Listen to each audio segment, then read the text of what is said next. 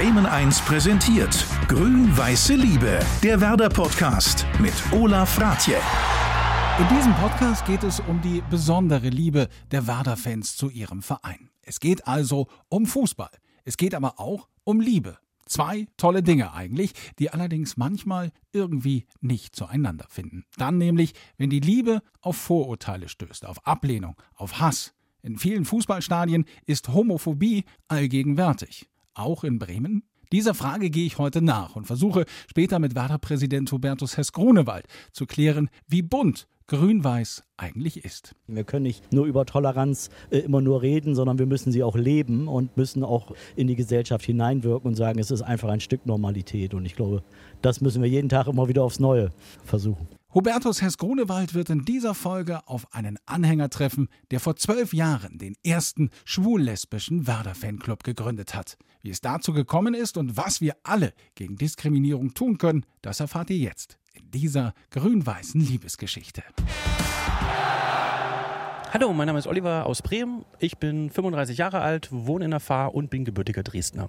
Werder ist meine große Liebe. Das sagen viele auch von mir, würden es von mir sagen und dem kann ich dann auch nie widersprechen. Es würde mir schwer fallen. Mein Platz im Stadion ist der Block 131 im Ostoberrang. Das ist Reihe 21, Platz 11. Lange Zeit habe ich mich aber auch in der Ostkurve unten sehr, sehr wohl gefühlt. Moin Oliver, herzlich willkommen zurück im Stadion. Dankeschön, ich freue mich hier zu sein. Ja, wie fühlt es sich für dich an? Es schwingen mehrere Stimmungen da mit. Einerseits ist es echt schön, mal wieder hier zu sein, aber ich war eben auch sehr, sehr lange nicht mehr hier. Das letzte Spiel war das gegen Borussia Dortmund in der Bundesliga und dann ist man schon ein bisschen wehmütig, wenn man das alles so lange nicht mehr gesehen hat. Das ist eine schöne Möglichkeit, aber ich denke auch an die vielen Menschen, die die Möglichkeit eben nicht haben und schon lange hier nicht mehr sein konnten und es, ja, ist schwierig, schwingt einiges mit. Wie bist du denn überhaupt Werder-Fan geworden? Also was hat diese Liebe zu Werder entfacht? In Dresden gibt es ja unter anderem auch Dynamo Dresden, ja. damaliger Bundesligist in der Zeit gewesen, als ich mich für, langsam für den Fußball interessierte. Und ich war dann in der Saison 94, 95 während der Schulzeit äh, zur Kur und eine Betreuerin der Kur hatte damals das klassische Kicker-Sonderheft dabei. Und da gab es die Zusammenfassung nochmal der Pokalwettbewerbe der letzten Saison und 93, 94 wurde da nochmal äh, thematisiert. Und dann sah ich ein Riesenbild von, von Oliver Reck, also von dem Torwart. Ja. Das war Oliver Reck damals mit dem Pokal in der Hand. Und ich selber war Torwart gewesen, damals bei Dynamo noch, in der F-Jugend, Bambinis oder so. Mhm. Und ich fand das natürlich sehr beeindruckend. Da ist ein Torwart, der heißt so wie du. Ja und ist erfolgreich scheinbar, ne, mit dem Pokal da in der Hand. Und dann habe ich geguckt, okay, wo spielt der eigentlich? Okay, Werder Bremen. Und dann ging das so los, dass man dann parallel zu Dynamo in die Saison 94, 95, die ja nicht so unerfolgreich endete, das war halt Zufall, dass man das ein bisschen beobachtete, wie hat Werder Bremen denn abgeschnitten, wie hat Olli Rex sich gemacht dann während der Spiele und Dynamo ist abgestiegen in der Saison. Das war auch noch ein bisschen entscheidend. Die hatten diese Lizenz nicht bekommen. Von daher war Werder Bremen dann die Nummer 1 in der Bundesliga für mich. Und mit der Saison 95, 96 ging das dann richtig von Spieltag 1 los. Und alles ausgelöst durch Oliver Reck. Ja, ja. Hast du ihn denn mal getroffen, Oliver Reck? Nein, ich war mal bei in Oldenburg bei einem Hallenturnier der ja. Traditionself und ich habe probiert eine Pause zu erwischen, dass ich mal da hingegangen bin, unten um Autogramme zu kommen, aber da war er auch schnell wieder weg, hatte schon ein paar Autogramme an die Kiddies gegeben und da habe ich die Situation wieder verpasst, hat auch immer mal überlegt, kann man ihm mal eine E-Mail schreiben oder so? Er mhm. ist auch Trainer unterwegs. Aber es hat sich dann irgendwie doch nicht ergeben oder ich habe es mich nicht so richtig getraut. Dann habe ich jetzt eine kleine Überraschung für dich, denn ich habe jetzt Oliver Reck mal von deiner Geschichte erzählt und er schickt dir diesen Gruß. Hallo Oliver, hier ist der Olli Reck. Ja, ein Vögelchen hat mir gezwitschert, dass du seit vielen, vielen Jahren Werder-Fan bist und ich da einen kleinen Anteil daran habe. Das freut mich natürlich sehr. Nicht, dass ich den Anteil daran habe, sondern dass, dass du Werder-Fan bist, auch heute noch, auch in einer schwierigen Situation, äh, wo Werder sich befindet, dass du trotzdem diesem Verein treu beistehst. Das finde ich sehr, sehr gut und das ist lobenswert. Sicherlich ist es so, dass Werder bestimmt schon bessere Zeiten erlebt hat, aber die kommen auch vielleicht wieder, wenn man daran glaubt und dem Verein auch die Treue hält als Fan. Und da bist du ja mittendrin und dabei. Das finde ich toll und hoffentlich kannst du auch wieder bald ins Stadion gehen. Das wäre eine tolle Geschichte, denn wir wollen alle wieder ins Stadion irgendwann und äh, vielleicht sieht man sich dann auch mal bei Werder. Das wäre natürlich eine, eine ganz, ganz tolle Geschichte, wenn man sich dann auch mal kennenlernen kann. Ich, wie gesagt, bin auch immer noch gerne mit, mit Werder verbunden. Das heißt, ich spiele ab und zu mal in der Traditionsmannschaft, lass mich im Stadion sehen, bin ja auch in der Regionalliga Nord unterwegs beim kleinen Verein wie den SSV Jeddelo, also gar nicht so weit weg von Bremen. Und vielleicht kann man das mal irgendwann verbinden, dass man sich sieht. Also, wie gesagt, ich finde das toll, dass du dem Verein schon ewig treu bist und ich ein Teil davon mitwirken durfte und mit dabei sein konnte. Und ich drücke dir, uns allen die Daumen, dass Werder auch irgendwann wieder mal international aufschlägt. Das wäre eine tolle Geschichte und mach's gut, Olli. Tschüss. Wow, das ist ja Wahnsinn. Danke, Olli, für den Gruß. Vielen, vielen Dank, ich habe mich sehr gefreut. Das war echt eine Überraschung. Wow. Wie wichtig ist dir denn Werder Bremen mittlerweile oder wie wichtig ist Werder Bremen mittlerweile in deinem Leben?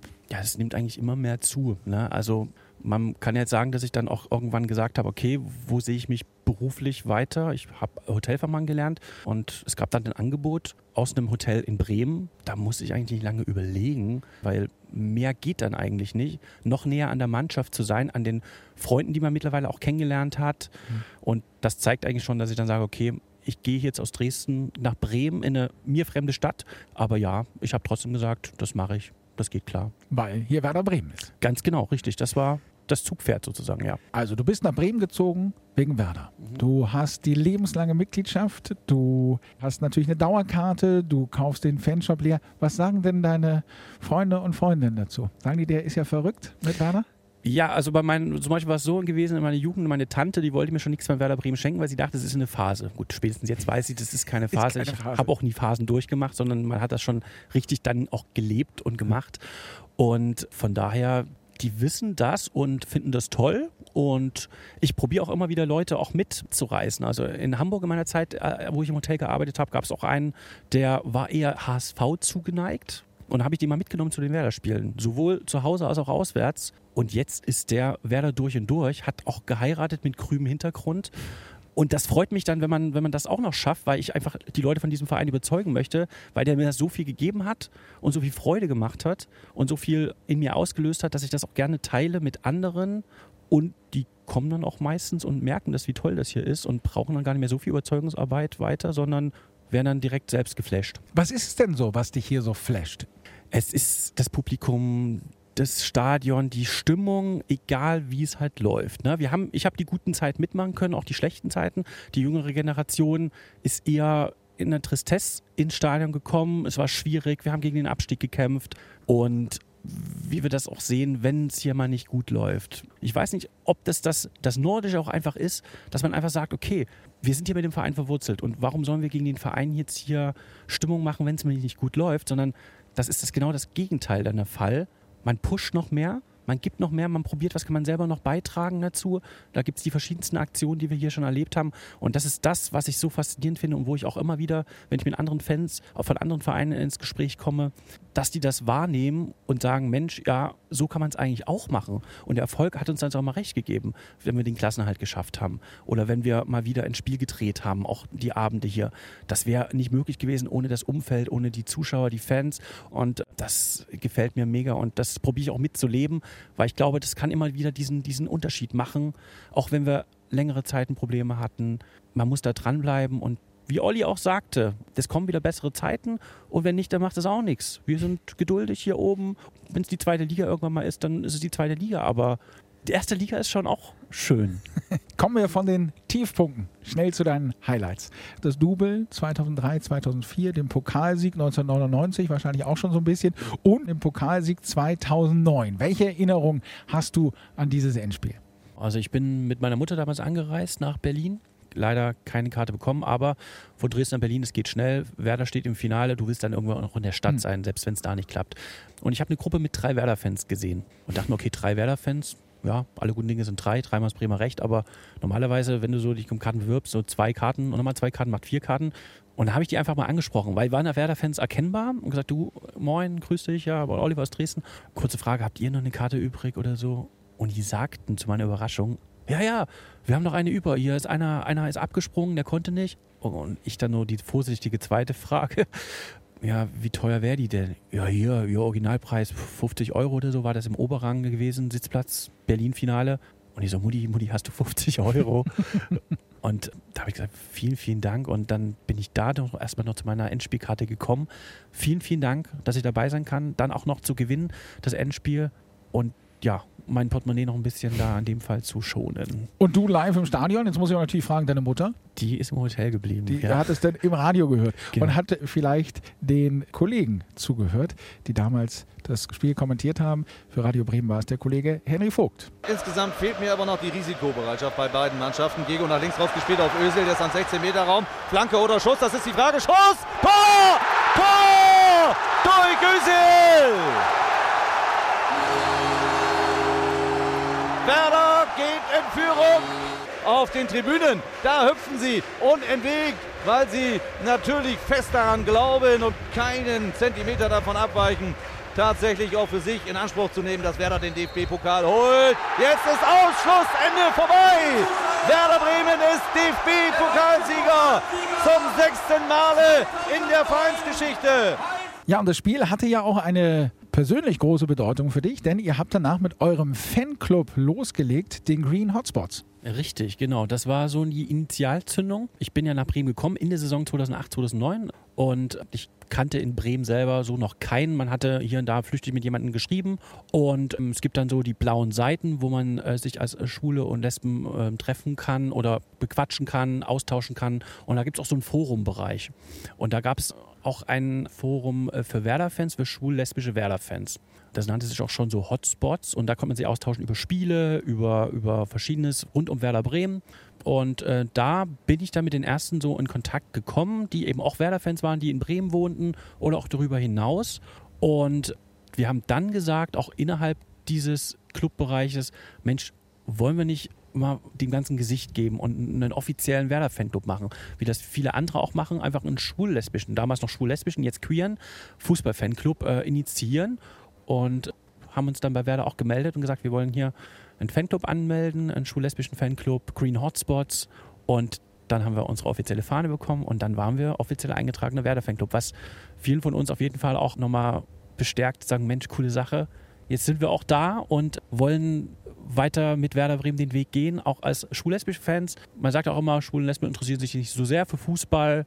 Das habe ich auch immer wieder erlebt, aber nee, ist eben nicht der Fall. Es gibt auch viele, die sich dafür interessieren und sich da auch einbringen möchten und auch einfach Fußballfans sind von diesem tollen Verein. Ja, Und ich freue mich sehr, dass jetzt auch unser Überraschungsgast da ist, der Werder-Präsident Hubertus Hess-Grunewald. Moin. Ja, hallo, moin, freue mich hier zu sein. Hallo, Hupe, grüß dich. Moin. Ja, Herr Hess-Grunewald, Homophobie im Fußball sicherlich immer noch ein großes Thema, selbst im Jahr 2021 noch immer. Wie groß sehen Sie das Problem? Homophobie, Queerfeindlichkeit im Fußball? Ja, wenn ich ehrlich bin, äh, würde ich es nicht nur auf den Fußball reduzieren, sondern ich glaube, Homophobie und Queerenfeindlichkeit ist ein gesellschaftliches Thema und damit natürlich auch ein Thema des Fußballs. Äh, Im Fußball ist aber immer so ein bisschen mehr der Fokus drauf, da guckt man immer noch ein bisschen mehr hin und äh, deswegen würde ich das auch immer als Teil einer äh, gesamtgesellschaftlichen Entwicklung sehen. Wir sind ja heute, Gott sei Dank, deutlich weiter als vor 20 oder 30 Jahren, was äh, Homophobie angeht, äh, aber natürlich noch längst nicht da, wo man eigentlich in einer toleranten, offenen und diversen Gesellschaft sein könnte. Aber wir sind, glaube ich, ein paar Schritte vorangekommen und dazu gehört sicherlich auch ein Stück weit Normalität beim Fußball, dass eben auch Menschen, die äh, nicht heterosexuell sind, sozusagen genauso ihren Platz in der Fangemeinde haben und sich dort auch als äh, mit dieser Orientierung auch zeigen können und sich nicht mehr verstecken müssen. Das finde ich ein ganz wichtiges Zeichen. Wir können nicht nur über Toleranz äh, immer nur reden, sondern wir müssen sie auch leben und müssen auch in die Gesellschaft hineinwirken und sagen, es ist einfach ein Stück Normalität. Und ich glaube, das müssen wir jeden Tag immer wieder aufs Neue versuchen. Ein Zeichen, das natürlich für alle immer sichtbar ist, sind denn diese Regenbogen-Eckfahnen. Ist das jetzt einfach nur Symbolpolitik oder, Oliver, ein wichtiges Zeichen? Nee, das ist ein, ein wichtiges Zeichen, für das sich Werder entschieden hat. Und wir finden das eine super Sache und man wird immer wieder darauf angesprochen. Und das zeigt eben auch, dass unser Verein hier weiß, was für eine Verantwortung er hat. Und wenn mal wieder es einen Tag gibt, wo man mal wieder daran erinnert, dass wir doch alle auf einer Welle schwimmen und da kommen dann die Kommentare auf Facebook, ah, was soll das schon wieder, immer diese Politik im Stadion, wo wir einfach einer Meinung sind, das hat mit Politik eben nichts zu tun, wenn wir über solche Sachen sprechen. Das wünschen sie, da sagen die immer die, ja, ja, die Politik im Stadion und hört doch mal damit auf und so weiter. Nee, das ist es eben nicht und wir freuen uns da sehr, wenn wir, wenn wir sowas haben. Regenbogenflaggen hat nun mal nicht jeder. Manchmal kommen sie zu einem Spieltag raus, Äh, wir haben auch Kapitänsbinden bei anderen Vereinen, das ist auch eine schöne Sache, aber es gibt ja eben auch Spieler von anderen Vereinen, die sagen, ja, nee, Kapitän will ich dann von der Mannschaft nicht sein, weil mit dem Regenbogen äh, Kapitänsbinde möchte ich mich nicht zeigen. Wo man merkt, was eben auch Huber angesprochen hat, dass wir hier immer noch nicht am Ende sind und immer wieder weiter dran arbeiten müssen. Und wir haben auch viele junge Leute hier in der Kurve. Und wenn ich dann jetzt auch sehe, für junge Menschen, hier ist ein Verein, der ist für Diversity am Start und zeigt sich bunt und farbenfroh, dann fühle ich mich als junger Fan, der eventuell da noch ein bisschen struggelt. Okay, der Verein, egal wie ich mich entscheide, der Verein steht hier schon mal hinter mir und ich fühle mich in diesem Verein wohl und zu Hause, egal was auch geht. Und als junger Mensch vor allem ist das auch gut, wenn man das weiß, dass man eben nicht alleine ist und dass der Verein vorangeht und er nimmt viele mit und die Botschaft wird dann durch die Fans auch wiederum weitergetragen ins Umfeld, in den Bekanntenkreis, Freundeskreis, Arbeitskreis. Und das ist genau das, was Werder hier beginnt und wie es den Weg weitergeht. Und ist, deshalb ist es ein ganz, ganz wichtiger Beitrag, den Werder hier immer wieder leistet. Herr Hess-Grunewald, ich muss es kurz erklären, Spitzname ist Hupe, falls, falls sich jetzt ja. einige ja. gefragt haben. Jetzt haben wir von Oliver gerade gehört, dass es natürlich dann auch immer Kommentare gibt. Die sollen Fußball spielen und sich gar nicht um all diese anderen Dinge kümmern. Was entgegnen Sie denn denen? Warum engagiert sich Werder bei all diesen gesellschaftlichen Fragen und ja. sagt nicht einfach, wir sind ein Fußballverein, wir haben damit nichts zu tun? Ja, weil einfach, äh, wenn man sich begreift als Teil der zivilen Gesellschaft, dann kann man sich von bestimmten Themen nicht ausnehmen, weil man eben in dieser Gesellschaft wirkt und auch auf die Gesellschaft einwirkt.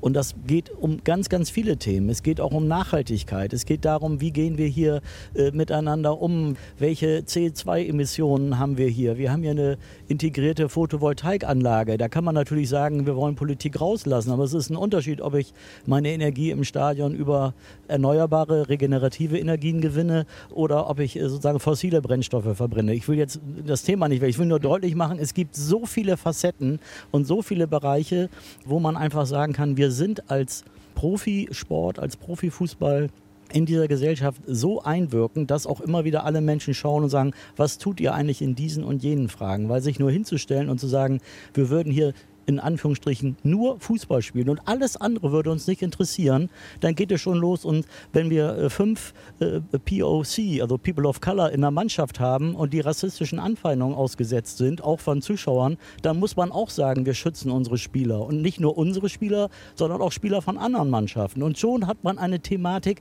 Rassismus und sagt, wie begegnen wir dem? Also wir haben ja gar keine Möglichkeit, wenn wir einigermaßen mit offenen Augen durch diese Welt laufen, äh, uns diesen Themen Themen auch zu stellen. Und das waren jetzt nun mal zwei Beispiele jenseits sozusagen der Fragen auch von Homophobie, sondern auch Rassismus ist ein Thema und Nachhaltigkeit ist auch ein Thema.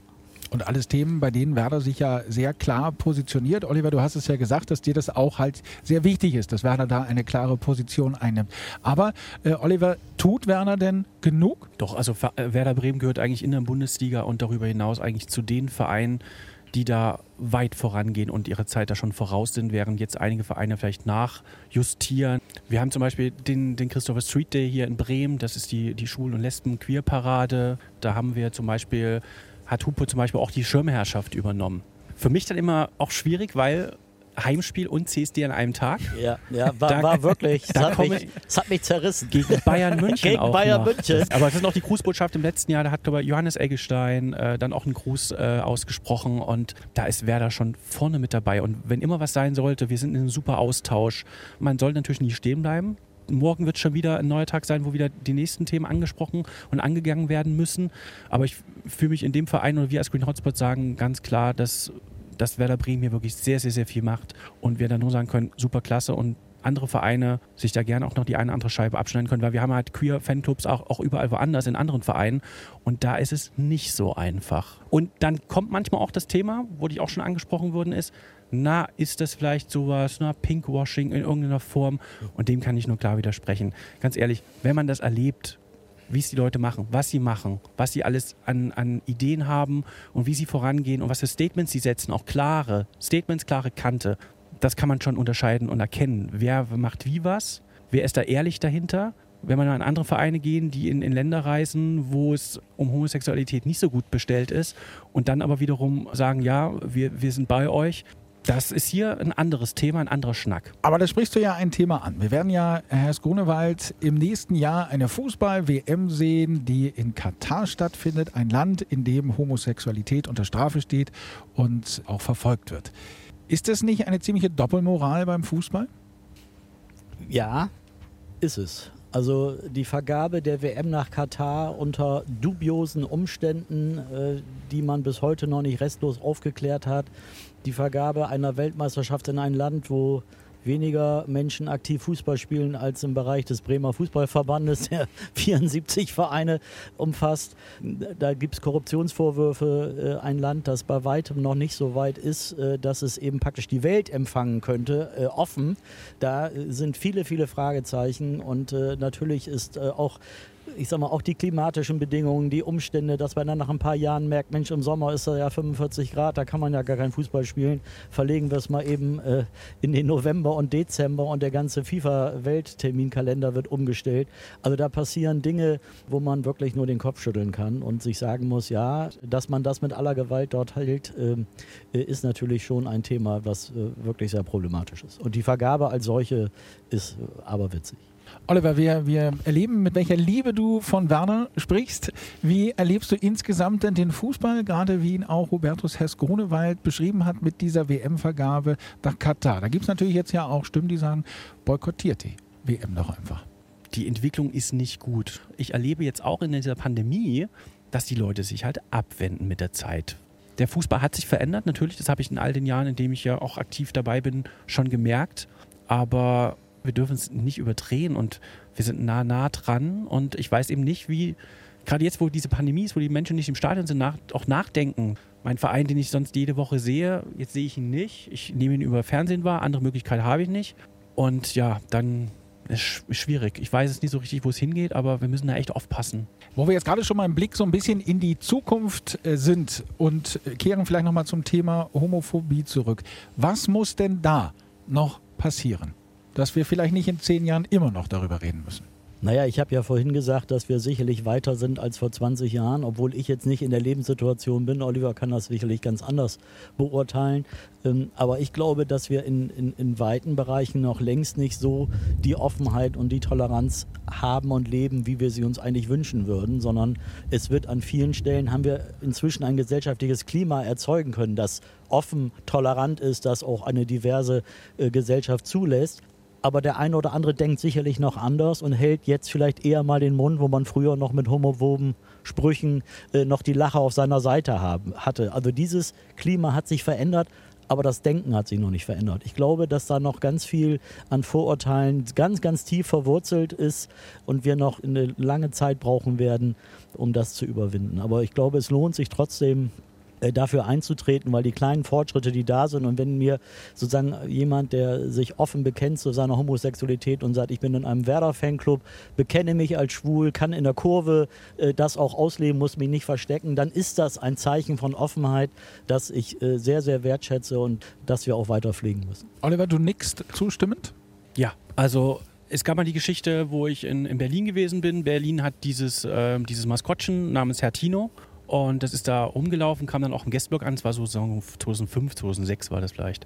Ja, und dann ging der Bär da so an uns vorbei am Gästeblock, weiter Richtung Hertha-Fans. Und dann kam eben auch aus der Kurve da halt äh, der Gesang, äh, der Bär ist schwul, der Bär ist schwul. Ich selber kannte das dann auch noch in Dresden, wo eben dann, wenn Aue gespielt hat oder Osnabrück, dass dann lila, lila ist schwul, lila weiß ist schwul, lila weiß ist schwul. Man selber, man hat das einfach so weggelächelt und äh, man fühlte sich aber nicht gut. Na? Und das nimmt einem so das Stadionerlebnis. Und ähm, die Menschen kommen ja her, um Werder zu unterstützen und eine gute Zeit zu haben. Und wenn sie dann blöde Sprüche mitbekommen, sei es jetzt homophob oder sexistisch oder in welcher Form auch immer, das nimmt ihnen dann einfach den Spaß. Aber es gibt immer wieder mal Einzelne, ich will nicht sagen, ob es Touristen sind oder die, die zu den Topspielen mal auftauchen, die nie einer vorher gesehen hat und nachher auch nicht wieder, die dann blöde Sprüche hier abgeben. Dann, man, man fängt dann an, in, innerlich jetzt zu überlegen, Mann, also warum macht ihr das jetzt? Wo kommt, wo kommt der Mist, wo kommt die Scheiße jetzt her? Du bist hier zum Werder-Spiel da und dann ist einer mit einem Werder-Trikot, mit einem Werder-Schal, der sich in Anführungsstrichen Werder-Fan nennt und, und schmeißt auch die gesamten Werte, für die der Verein steht, dann eigentlich so komplett an die Wand und manchmal was auch schade ist, dass dann eben auch nichts kommt von, von anderen drumherum. Sagt was. Das ist wirklich wichtig, weil es gibt Leute, die können vielleicht nichts sagen, die sind, fühlen sich vielleicht nicht so, sind introvertiert, aber die verletzt das. Dreht euch um, dreht euch mit mehreren noch um und sprecht das an. Vielleicht macht auch Leute darauf aufmerksam, dass man auch ganz schnell solche Leute rausbekommt oder denen mal sagt, nee, das kannst du hier nicht machen, das kannst du eigentlich nirgendwo machen. Ich weiß nicht, wo du herkommst, wo sowas geht, wo die Leute drüber lachen, aber hier schon mal nicht. Und eigentlich nirgendwo. Und überleg mal. Und dann ist es eben wichtig, auch manchmal miteinander zu reden. Dann trinkt man Bier miteinander und dann kommt man ins Gespräch. Manchmal ist es echt verrückt und komisch. Und dann sind die nächsten 45 Minuten der zweiten Halbzeit super klasse. Toll, Oliver, weil äh, ich glaube, das ist die aus meiner Sicht entscheidende Botschaft. Ganz viele äußern sich auch aus Unwissenheit oder sind sich auch bestimmter Vorurteile, die sie natürlich im Laufe ihrer Sozialisation äh, sich erlernt haben, auch gar nicht bewusst. Aber wenn sie damit konfrontiert werden und darauf angesprochen werden und die Chance haben zu reflektieren und ein Stück weit zu lernen, ich glaube, dieser Schritt ist noch viel, viel größer, weil nur so werden wir eine Veränderung hinbekommen. Nur auszugrenzen ist vielleicht der erste Schritt, der rigoroseste Schritt, um ein Zeichen zu setzen. Aber ich möchte ja die erreichen, die sich vielleicht nicht so aktiv äußern, aber vielleicht in ihrem Denken doch sagen, hm, passt auch zu dem, habe ich auch schon mal gesagt. Und die muss ich erreichen und dieser kritischen, eher schweigenden Masse auch deutlich machen, wir müssen ein Umdenken hinbekommen. Und das kriegt man nur hin, indem man tatsächlich die besseren Argumente und die Weltoffenheit und die Toleranz auch im Gespräch nochmal transportiert. Auch wenn man Menschen kennenlernt, ihnen persönlich näher kommt und merkt, dass sie, und bitte jetzt das Richtige, dass sie eben normal sind äh, und dass es da gar keinen Grund gibt, äh, sich von ihnen abzugrenzen oder auszugrenzen, sondern hier im Stadion interessiert uns, dass wir miteinander dieses Erlebnis genießen können, dass wenn Werder ein Tor schießt oder wir ein Spiel gewinnen und wir uns gemeinsam freuen, egal ob wir äh, hellhäutig, dunkelhäutig, schwul, äh, lesbisch oder hetero. hetero sind. Ja? Also deswegen, und ich habe jetzt vielleicht wieder ein paar vergessen, die sollte ich jetzt nicht queer. ausgeschlossen haben. Genau. Also einfach, ob wir queer sind, dann habe ich sie, glaube ich, nicht alle äh, damit erfasst. Ja. Darum geht es, glaube ich. Oliver, du hast von negativen Erfahrungen auch berichtet, gerade eben aus Berlin oder gegen Osnabrück. Du hast aber auch beschrieben, wie sich das in den letzten Jahren eher positiv entwickelt hast. Welche Schritte müssen jetzt noch gemacht werden? Also ich finde, wir sind sehr, auf einem sehr, sehr guten Weg. Wir müssen weiter im aktuellen Tagesgeschehen unterwegs sein, schauen, was passiert, wo was passiert und uns gegebenenfalls auch mit einmischen und mit einbringen. Weil das, was wir hier haben, haben eben nicht alle Vereine und dann eben auch beratend zur Seite zu stehen. Wir haben noch kein Outing eines Fußballers zum Beispiel. Da werden wir auch immer wieder angesprochen, ob wir das toll finden. Wir sagen dann immer ganz klar, eigentlich ist es ja egal und es sollte eigentlich was Normales sein. Wenn es aber dann der Fall ist, dann sollte eben dann auch Verein und Fans und Fanclubs zusammenstehen und unterstützend dabei sein, wenn Hilfe benötigt wird. Dass wir einfach in den, in den Startlöchern sind oder schon erweitert in den Startlöchern sind und sofort da sind, wenn irgendwas passiert. Oliver, vielen lieben Dank für deine Werder-Geschichte. Hubertus Hess-Grunewald, vielen lieben Dank. Gerne, sehr gerne. Danke. Ciao. Dankeschön. Tschüss. Grün-Weiße Liebe, der Werder-Podcast von Bremen 1. Jetzt in voller Länge in der ARD-Audiothek-App.